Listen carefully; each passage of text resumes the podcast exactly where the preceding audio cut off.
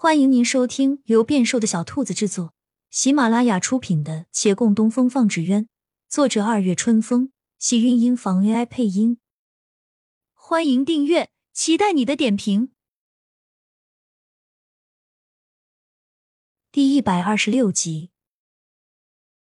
人将散尽，李慕言转了身，对秦六道：“吩咐下去，让所有县衙当差者增加训练时辰。”做好准备。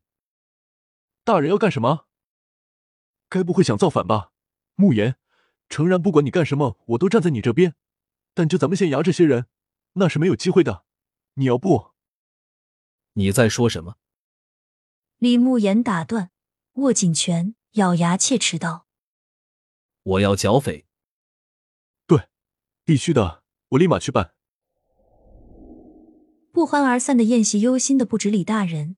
离开的宾客们也议论纷纷，嘈嘈杂杂聊了一路。顾掌柜走在当中，拍着腿道：“要我说啊，其实不用太担心。那程大人是当时气着了，没反应过来，过几天就没事了。大家都回去吧。”大家又谈论了一番后，也只得各自回去。顾掌柜扭头，却看见陈生红还在，他左右瞥了瞥。疑惑道：“陈大掌柜走错路了吧？这儿是往六渡街去的方向。”陈胜红踱了几步，朝洛长青一指：“我找他说几句话。”他信步走到洛长青面前，正要开口，一抬眼见后面三张脸，顾掌柜和月兰梦寻都在望着他。他皱眉道：“你们不能离远一点吗？”难道你要说的话见不得人？当然不是，只是有些拉不下脸罢了。但也只能这样硬着头皮开口。他向面前人拱手道：“陆姑娘，我看得出你方才是故意替我说话的，谢谢你了。”在先前讨厌的人面前道谢或道歉，委实让他抹不开面子。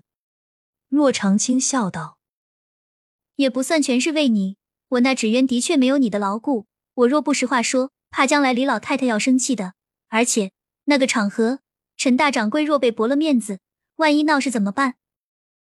他这后一句话纯属玩笑，可陈生红却当了真，当即板起脸：“我是这样没有分寸的人吗？”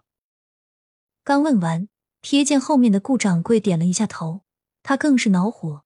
可此时若生气，那还真就印证了自己没有分寸。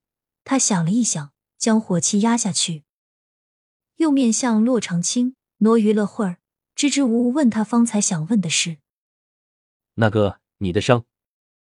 洛长青困惑了。之前在宴席上，秦县城就旁敲侧击的来问了一番，这怎么他也要问？不就是被竹灭谈到了？为什么大家都如此关心啊？他只得再解释一遍。陈生红听了缘由，轻吁口气，向他点头。那没事了，我先走了。他走得迅速，文书在身边一脸疑问：“大公子，你不是说不管洛姑娘如何吗？怎么刚刚又问了她？”陈胜红的脚步微缓，扶着下巴道：“今日宴席一举，让我觉得他这人还不错，明事理也大度。大家又是同行，我是在想，如果她当真嫁到陈家来，应该有益无害的吧。”只要不叫外人知道他是穆家后人就行。何况他爹当年所犯之事也不能怪他。不论家世，单看他本人其实是不错的。娶妻娶贤啊，我觉得他配得过华渊了。那等二公子回来，您跟他说说。可那小子何时听过我的话？他又烦躁起来。他慢慢走出了六渡街，街上几人也都快到家了。顾掌柜先进门，但他有些心不在焉。方才一路上，骆长青始终低着头不说话。岳小哥的脸色也不太对，他不好意思问他们，悄悄拉了孟寻问：“他们都怎么了？”孟寻没好气的道：“师傅，我不知道，但大师哥这个样子，还不是因为师傅的伤。大师哥本来就因为误伤了师傅而愧疚，结果今天不知道怎么回事，那么多人问，大师哥心里就更不好受了。”顾掌柜有点心虚，哦了两声，进了门。三人回到长青斋，月兰仍在懊恼之中，她连番徘徊，终是心事难平，起身出了一趟门。回来后又去敲洛长青的房，洛长青打开门，便看见他举了一瓶药站在外面，紧蹙双眉道：“师傅，我又去买了些药，大夫说这个效果更好，你再试试吧。”他将头垂得老低，小声着道：“都是我不好，伤到了你。你不要多虑，这今儿不知道怎么回事，引起了大家的注意。”可是我这伤本就快好了的，真的快好了吗？真的。他重重点头，怕他多虑，又道：“不信你看。”他微拉衣领，手指附上那片痕迹，还揪了几下。你看，这样都不痛了。